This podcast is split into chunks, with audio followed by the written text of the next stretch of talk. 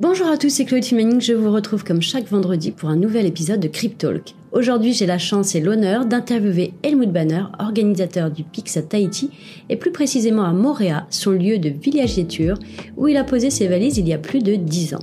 Je tiens à m'excuser par avance de la qualité de cet audio s'il n'est pas parfait, nous avons fait avec les moyens du bord sur place. Merci de votre compréhension. Allez, installez-vous confortablement, prenez un cocktail, imaginez-vous le sable chaud, le lagon bleu turquoise et les bancs de poissons multicolores. C'est parti Cryptalk, c'est le podcast dédié à la crypto. Alors chaque vendredi, où que vous soyez, embarquez-nous avec vous. Je suis ravie et honorée de pouvoir te rencontrer ici à Montréal. Yolana, Chloé, merci de m'accueillir dans ton podcast. Pour commencer, j'aimerais que tu nous parles du PIX, cet événement crypto que tu as réussi à organiser à l'autre bout du monde avec de nombreux acteurs de l'écosystème. Donc comment a germé cette idée? Depuis combien de temps tu organises ce beau moment? Et quelles ont été les difficultés rencontrées? Alors le PIX, c'est le Polynesian Island Crypto Summit, c'est la première édition d'un sommet euh, eh bien, dédié à tous les sujets qui nous passionnent tous, euh, vous qui nous écoutez et nous ici présents, à savoir la crypto-monnaie, la blockchain, le Web3 et d'une manière générale les NFT, les métaverses et tout ce qui va avec. Euh, on me demande souvent pourquoi j'ai voulu organiser ça en Polynésie et je réponds parfois, sous forme de boutade, pourquoi pas Il était question, avec le PIX, de démontrer euh, par, eh bien, par les faits qu'on pouvait organiser au milieu donc, du Pacifique un événement d'envergure internationale avec de nombreux acteurs de nos écosystèmes, euh, et un événement qui serait euh, eh bien, euh, de stature à, rivaliser avec des choses parfois un peu plus, un peu plus importantes qu'on a habitué de voir dans les capitales à l'international, que ce soit à Biarritz avec Surfing Bitcoin ou à Paris avec le Paris Blockchain Week Summit. le PIX, il a fallu à peu près un an pour eh bien, passer de l'idée un petit peu folle de départ jusqu'à la, eh la concrétisation au travers de ces trois jours euh, eh bien, qui, étaient, qui se sont terminés il y a quelques jours maintenant. J'ai eu l'accompagnement durant toute cette phase eh bien, de réflexion puis d'organisation du journal du coin, hein, dont je suis rédacteur en chef, comme tu le sais. Et puis, au fur et à mesure euh, que des gens adhéraient un petit peu à l'idée et puis à, l'envie qu'on avait autour de, cet événement, notamment eh bien, euh, les, entités que tu représentes, hein, euh, mais également aussi d'autres acteurs tous ceux qui ont bien voulu croire en cette idée un peu folle et qui nous ont accompagnés jusqu'à venir physiquement sur les îles de Tahiti et Mooléa. Alors le PIX s'est déroulé à Tahiti, donc l'île principale de la Polynésie française, et nous sommes actuellement à Mooléa, l'île effectivement où je réside. Alors c'est en face, hein, en gros, hein, c'est à une petite demi-heure de, bateau. Tous les jours on a fait l'aller-retour, hein, tous ensemble parfois, pour rejoindre les sites des conférences. Et globalement ça s'est plutôt bien passé. Les gens sont plutôt très contents. Alors soit ils sont très polis, soit ils sont très satisfaits. Dans les deux cas, euh, c'est plutôt agréable. Euh, on a démontré par les faits, comme c'était un petit peu ambitionné, euh, qu'on pouvait créer quelque chose de vraiment très sympa, de vraiment très didactique et très intéressant pour les populations locales, parce que finalement c'était ça, le fil rouge de cet événement mettre aussi à disposition du peuple polynésien toutes ces technologies que, eh bien, encore une fois, vous et moi, nous connaissons bien, mais qui, euh, eh bien, au regard de notre éloignement, de notre isolement, sont peut-être un petit peu moins évidents ici qu'ils ne le sont, par exemple, en, cœur de Paris. Est-ce que tu peux nous en dire plus sur les difficultés rencontrées hein? Est-ce qu'il y a eu un petit peu des dans les roues Est-ce que qu'il y a eu un moment où tu as eu l'impression que euh, ça allait être compliqué euh, d'aboutir le, projet? Alors je pense que comme dans n'importe quel projet entrepreneurial hein, qu'on connaît peut-être à différents types dans nos vies, j'ai euh, et nous et l'équipe a oscillé entre euh, eh bien l'excitation, la certitude de faire quelque chose qui allait être extraordinaire, et puis des moments où on se dit que c'est complètement euh, décalé, que ça va pas fonctionner, que ça va, que c'était finalement une idée un peu mauvaise, parce que eh bien on s'est confronté au même titre que tout un peu un peu tous nos projets, un peu toutes nos initiatives dans notre industrie, on s'est confronté au scepticisme, on s'est confronté parfois à une forme d'opposition, à une forme d'incompréhension de la part des autorités qui nous ont peut-être perçus au départ comme euh, quelque chose d'un peu ambivalent, d'un peu ambigu. Qu'est-ce que c'est que ces gens qui veulent faire un sommet sur le Bitcoin, vouloir vendre des formations sur la crypto-monnaie pour devenir riche, alors qu'on sait bien hein, que c'est une monnaie euh, du dark web et qu'elle est euh, virtuelle et donc fausse. Donc il a fallu combattre tout ce pack d'idées reçues hein, qu'on connaît tous par cœur. avec encore une fois hein, la polarisation locale qui fait que c'est peut-être encore un petit peu plus difficile, contrairement à d'autres endroits à travers le monde. Et puis on a tenu bon, j'estime qu'on a fait correctement le boulot, on a fait preuve de beaucoup de pédagogie, euh, on a expliqué, réexpliqué et réexpliqué autant de fois qu'il a fallu. aux autorités locales, à la population qu'on était fréquentable, l'événement était se voulait gratuit, se voulait non commercial, merci à tous d'avoir joué le jeu d'ailleurs, afin précisément que euh, la population, le grand public puisse participer à un événement euh, dans des conditions de sécurité, de mise en garde, d'accompagnement optimal, euh, de manière à ce que les, participants, encore une fois au sommet, retirent à l'issue des conférences cette impression d'avoir compris des choses mm. et surtout de ne pas avoir été incités eh bien, à délier leur bourse ou à s'engager sur des voies qui seraient compliquées ou qu'ils n'auraient pas vraiment bien comprises. Donc les difficultés, ça a été ça développer la grammaire euh, autour, bah, typiquement on a travaillé beaucoup sur la notion de Web3, parce que, encore une fois, euh, on sait, euh, les auditeurs et, toi et moi savons manipuler les notions de crypto-monnaie, etc. Mais quelque part, il est peut-être, il a été considéré comme intéressant d'utiliser cet angle du Web3, et notamment via les NFT, les métaverses, dont le grand public entend parler, pour avoir cette, approche peut-être un peu, un peu moins inquiétante pour le grand public. Euh, autant les gens peuvent se dire, euh, parfois à juste titre, les crypto-monnaies c'est quand même dangereux, c'est fluctuant, c'est volatile, il y a pas mal de choses, hein, spécialement c'est ici, hein, on a une démonstration de marché euh, qui montre que tout cela est fait quand même pour des professionnels, ne faites pas ça chez vous. En revanche, en passant par l'angle du Web3, c'est-à-dire qu'en explicitant que les crypto-monnaies et la blockchain sont des composantes de base, mais ne sont pas les seules composantes de base de nouveaux usages numériques qu'on regroupe sous le terme Web3, c'était un angle intéressant. Donc le sommet, ça a été un petit peu ça en Polynésie, ça a été de dire, on va vous expliquer, vous présenter en quoi vos usages du numérique au quotidien vont être modifiés profondément, notamment par une évolution entamée il y a 13 ans par Bitcoin, mais dont aujourd'hui les conséquences sont extrêmement diverses et multiples. Les NFT, les métaverses, euh, beaucoup de gens les utilisent sans avoir nécessairement conscience, bien que derrière il y a des tokens, que derrière il y a des smart contracts qui sont eux-mêmes issus d'Ethereum, Ethereum étant lui-même issu en réaction euh, à Bitcoin. Euh, donc voilà, c'était un petit peu l'angle. Et on en est là pour le moment, l'objectif a été à peu près atteint pour l'instant. Penses-tu déjà qu'il est envisageable d'organiser une seconde édition du PIX? Si oui, est-ce que tu as une idée du format, des thématiques que tu souhaiterais présenter après cette belle introduction? Beaucoup de personnes ont demandé si un PIX 2 allait avoir lieu. Pour commencer, j'ai prévu de dormir quelques semaines. À l'issue de cette interview, je vais m'y mettre de manière très sérieuse. Euh, alors on en parlait, ça tout à l'heure, mais les deux premiers jours du Pix, euh, tous les gens qui me parlaient d'une édition 2, j'avais simplement envie de m'enfuir ou, voilà, de réagir doucement. Tellement j'étais fatigué, tellement j'étais sous pression, ainsi que toute l'équipe. Hein. Et puis bah, maintenant que c'est fait, maintenant que c'est fini, et qu'on a eu tout un tas de réactions sympas, euh, me tarde finalement de me remettre un petit peu. Euh, oui, et puis c'est plutôt bon signe que les gens disent est-ce qu'il y aura une deuxième édition, c'est que ça Effectivement. Voilà. Donc. Effectivement, c'est plutôt un bon symptôme plutôt que bon, bah, c'était très gentil, mais ah, non, il va falloir partir. Voilà, c'est ça. Donc oui, c'est plutôt positif tout ça.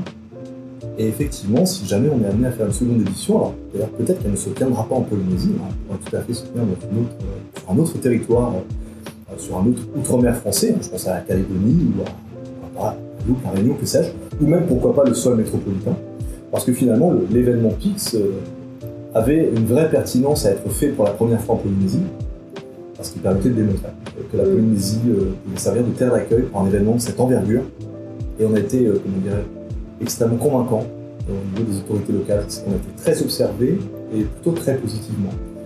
Euh, mais pour le coup, dans tous les cas, si on fait une prochaine, une prochaine édition, le format sera très vraisemblablement un peu différent. Peut-être, peut-être, eh bien. alors il y a toujours cette notion de gratuité, hein. il y aura toujours une grande partie de l'event et une grande partie eh bien, des contenus qu'on proposera qui seront accessibles au grand public de manière gratuite, inclusive, ouverte, parce que c'est la génétique de l'événement. Mais il est possible qu'on agrémente eh bien l'événement d'une dynamique peut-être en mode village crypto, village communautaire crypto. Des, projets seront invités à venir faire des démonstrations de leurs produits, de leur minimum via product, ou faire des ateliers de démonstration euh, de la VR, du, métaverse, etc. pour euh, montrer aux gens dans les faits eh bien, quelles sont les matérialisations de ces technologies. On est resté beaucoup dans le virtuel, dans, dans lifestyle un petit peu. On expose avec passion, on espère des choses, mais rien ne vaut la démonstration et rien ne vaut que de mettre les mains dans le cambouis fut-il virtuel. Est-ce que tu peux nous faire un petit état des lieux de la vision crypto qu'ont les Polynésiens? Nous, on les a trouvés très curieux, en soif de connaissances lors du salon, mais on aimerait un petit peu avoir euh, ton ressenti par rapport à ça. Le PIX a notamment été, mis en place parce que la, le territoire, la, Polynésie, est victime, probablement plus que d'autres territoires à travers le monde, en tout cas en France et ses outre-mer, est victime eh bien, des nombreuses dérives qu'on connaît dans l'écosystème crypto. Vous savez, les scams, le système de Ponzi, euh, les systèmes de, vente de crypto à base de, MLM, de marketing à plusieurs niveaux. Euh, encore une fois, le marketing à plusieurs niveaux, le MLM, multi-level marketing, c'est pas, pas une mauvaise chose en soi, hein, encore une fois. Tupperware a inventé ça dans les années 60, il y a tout un tas de sociétés très, très respectables qui utilisent le MLM. Euh, en revanche, et là on le voit avec le journal du coin depuis des années, on bosse sur le sujet, MLM plus crypto, sous quelque forme que ce soit, c'est toujours synonyme, dans le meilleur des cas, d'amateurisme et de catastrophe industrielle, et bien souvent de pure et simple escroquerie.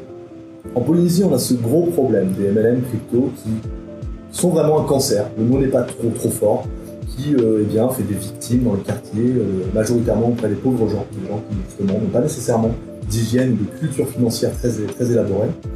Et ces systèmes ici fonctionnent très très fort, font beaucoup de victimes, beaucoup d'adeptes qui deviennent à un moment ou à un autre des victimes. Donc la perception crypto en Polynésie, c'était beaucoup ça. C'est-à-dire, eh bien, la crypto s'était connue sous le prisme de devenir riche rapidement, mais pour ce faire, il va falloir recruter des voisins, il va falloir recruter le tonton, la tati, les neveux, les, amis.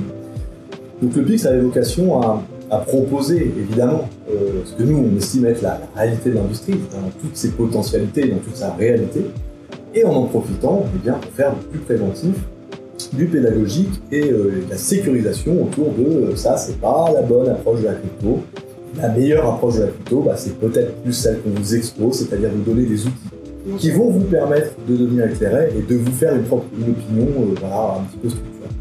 C'est-à-dire qu'on n'impose pas un modèle, on ne dit pas bah, là c'est bien, là ça n'est pas bien. On veut, au travers du Pix, et puis euh, ce qu'on fait au quotidien, ensuite au Pix, proposer eh bien, une boîte à outils aux Polynésiens c'est une boîte à outils. pour avancer. Euh, donc euh, la bonne nouvelle en revanche, c'est que les Polynésiens sont extrêmement euh, avides de connaissances et extrêmement curieux, des nouvelles technologies notamment. Et le succès, encore une fois, du sommet l'a démontré. On a malheureusement, et c'est un peu notre grand regret, on a pu accueillir environ 300 personnes. On aurait pu très largement en accueillir 1500. C'est une excellente nouvelle également. Et d'ailleurs, c'est ta question précédente aussi, si on doit faire une prochaine édition, on s'arrangera pour pouvoir accueillir beaucoup plus de monde. Alors est-ce qu'on peut prendre un moment pour parler de toi? Tout le monde te connaît sous le pseudonyme d'Helmut Banner, mais j'aimerais bien en savoir un petit peu plus. Comment tu es arrivé dans la crypto et quel est ton background? Comme souvent, je pense, par chacun son cheminement personnel sur le sujet, il y a souvent un décalage. C'est-à-dire qu'entre le moment où on est rentré vraiment euh, skin in the game dans le sujet crypto et le moment où on l'a découvert, il y a parfois un décalage. là, ça a été mon cas. C'est-à-dire que dès 2014-2015, j'étais euh, amené à travailler ce sujet pour eh bien, le rendre euh, à peu près lisible et compréhensible par des entités, notamment des entreprises, des administrations, puisqu'une partie de mon travail précédent, c'était eh bien, euh, de faire du conseil à la préparation aux grands, grands changements du numérique, aux grands changements aussi géostratégiques, de, de composition industrielle, etc. c'est un travail qui est, qui est chiant comme la pluie. Hein. Il s'agit en gros d'essayer d'anticiper un petit peu, de faire le tri entre euh, les technologies ou les grandes tendances qui peuvent éventuellement impacter bah, une boîte ou une administration, de manière à ce que celle-ci puisse euh, appréhender l'enjeu, voir le Euh, pourquoi je parle de danger C'est par exemple, je pense qu'il n'était pas stupide en 2015 de dire aux banques préparez-vous à la tempête plutôt qui s'annonce, plutôt que de la moquer, de la combattre. Ça peut être un petit peu intéressant pour votre propre survie du point de vue du modèle. voilà, c'est l'archétype de ce que je faisais. Et donc je me suis retrouvé dès 2014-2015 à, finalement expliquer ce que c'était qu'une blockchain, expliquer ce qu'était Ethereum, puisque l'ICO était à peu près dans ce qu'était un token, un smart contract, etc. En quoi la proposition de valeur de Bitcoin incarnait ce qu'on appelle un signe noir, c'est-à-dire cette innovation qui était absolument imprévisible, qui ne devient imprévisible qu'une fois qu'elle s'est déroulée. Vous savez ce que c'est qu'un signe noir, voilà. Mais pour autant, même si je me suis auto-convaincu en écrivant sur ces, sur ces notices ou dossiers sur ces sujets, pas, j'ai pas franchi le pas. Je suis pas tombé dans le terrier. Très stupidement, d'ailleurs. Euh, alors je dis souvent à mes rédacteurs au Journal du Coin, un bon papier, vous sentez que vous êtes dans le sujet lorsque vous vous convainquez vous-même. C'est-à-dire qu'il faut qu'à la fin de votre article, vous disiez, mais c'est super ce que vous racontez. Ok, c'est là où il faut être, c'est ce truc-là qui est intéressant. Et là, pourtant, Dieu sait qu'à l'époque, je me dis, mais c'est extraordinaire, c'est extraordinaire, parce que ce moment d'épiphanie où je me dis, mais on ouvre les yeux, on dit, non, c'est nouveau, c'est d'une puissance encore jamais vue, ça va changer le monde dans, son exception la plus large. Mais malgré ça, j'ai rien fait. Donc, mon moment finalement euh, où je bascule, c'est un peu comme un monde, c'est début 2017, quand Bitcoin va de 100 balles à 1000 balles rapidement.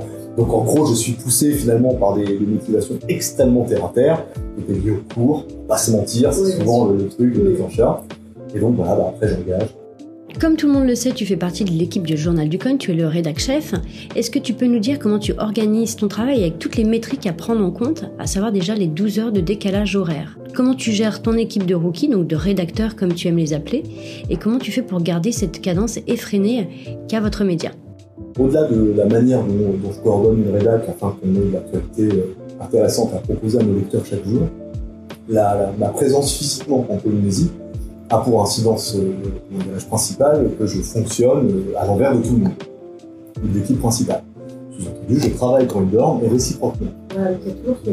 Exactement. Et c'est un super argument pour un média. Ça permet d'avoir toujours quelqu'un euh, pour couvrir une nature. Alors je dis pas tous les jours, chaque jour on est riche d'une actualité qu'il faut impérativement couvrir en une demi-heure ou une heure après sa, sortie. Mais pour le coup, bien quand ça se présente, c'est quand même un confort extraordinaire. Je travaille eh bien, sur ma journée euh, classique. Hein. Alors, comme tu, vous l'avez traîné ici, on se lève très très tôt en Polynésie, vers 4h du matin. Moi, je bosse vers, à partir de 4h15, je suis sur, euh, sur, le boulot.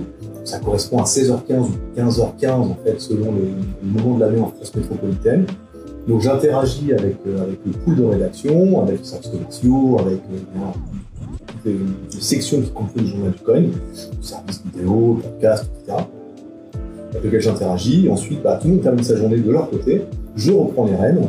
Euh, je fais de la correction, de l'intégration d'articles, je réattribue les articles pour le matin qui suivra, ou je traite en direct quand euh, bien je, j'appelle ça une, faire une vigie en fait. Hein, voilà, c'est vraiment cette logique à 24. Euh, donc je ne vois finalement que beaucoup d'avantages à cette, cette mécanique qui n'est pas faite pour tout le monde. Hein, parce que certaines personnes, par tempérament, auront besoin d'avoir une interaction avec les équipes euh, à, temps réel, à bout de Oui, alors, Pour, voilà, pour, euh, pour, ma part, moi je trouve que depuis qu'on est arrivé, c'est un petit peu compliqué. Euh, je suis obligée de me caler vraiment par rapport aux horaires de l'équipe en France. typiquement, à 4h du matin, je me suis connectée pour pouvoir être, voilà, pour être avec eux à 16h. Merci Helmut pour le temps que tu m'as accordé dans ce cadre magnifique qu'est la Polynésie française. J'en profite d'ailleurs pour remercier les nombreux Polynésiens que nous avons pu rencontrer sur le Pix lors de la présentation de notre nouveau service de paiement Wiggle. Nous avons vraiment eu un accueil très chaleureux et plein de bienveillance. Merci à vous tous, merci de la part de mon équipe. Nous garderons vraiment un souvenir indélébile de ce voyage. Pour ma part, je vous retrouve dès vendredi prochain dans un nouvel épisode de Cryptalk. Si vous avez apprécié cet épisode, n'hésitez pas à liker, partager et mettre en favori si vous êtes sur une plateforme de streaming. Moi, je vous dis à la semaine prochaine. C'était Chloé de Filmaning et Helmut Banner du Journal du Coin. À très vite!